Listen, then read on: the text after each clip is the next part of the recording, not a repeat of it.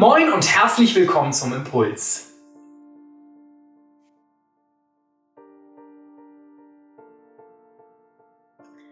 Warum fängt er nicht endlich an? Worauf hat er jetzt gerade gewartet? Ja, was soll das? Leg los.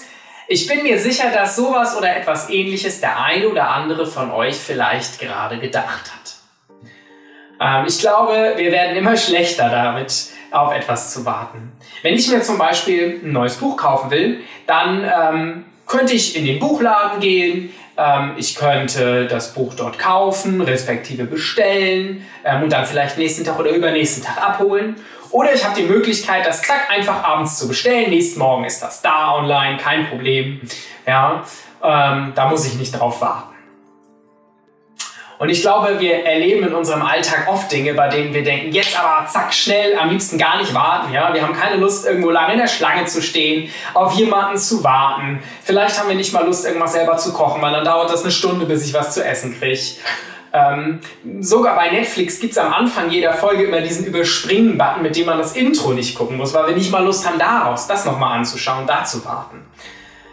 Ich glaube, dass dadurch, dass heute alles immer sofort verfügbar ist, wir immer mehr verlernen, Geduld zu haben.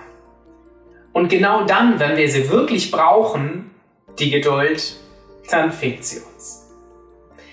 Das Wort Geduld kommt in der Bibel 54 Mal in drei verschiedenen Übersetzungen vor.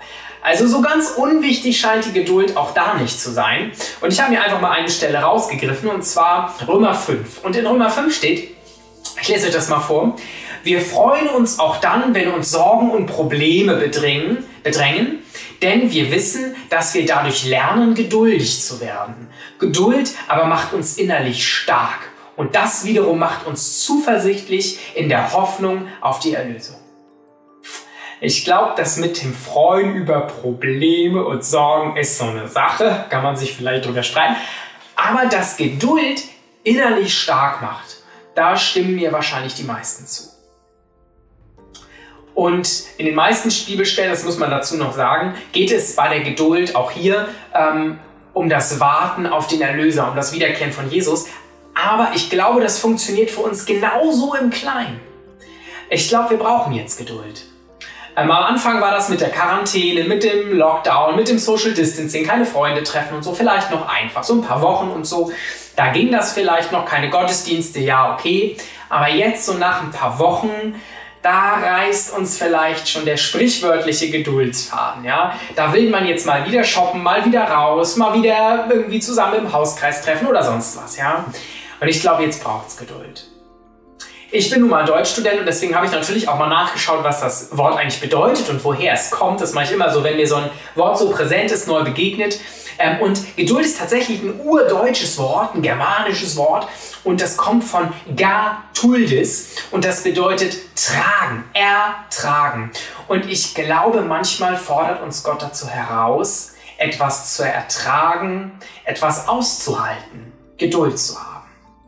Und ich möchte äh, euch heute herausfordern, uns heute herausfordern, dass wir die Bitte um Geduld mit ins Gebet nehmen. Dass wir Gott bitten, dass wir Geduld bekommen, dass er uns Geduld schenkt, dass er uns dabei hilft, geduldig zu sein, auch wenn das jetzt jeden Tag schwieriger wird. Und ich glaube, dass Gott uns diese Geduld schenken kann und schenken wird und dass wir dadurch, wie es im Römerbrief schon steht, innerlich stärker werden und dass wir mit dem Warten besser klarkommen. Ich wünsche euch einen gesegneten Tag.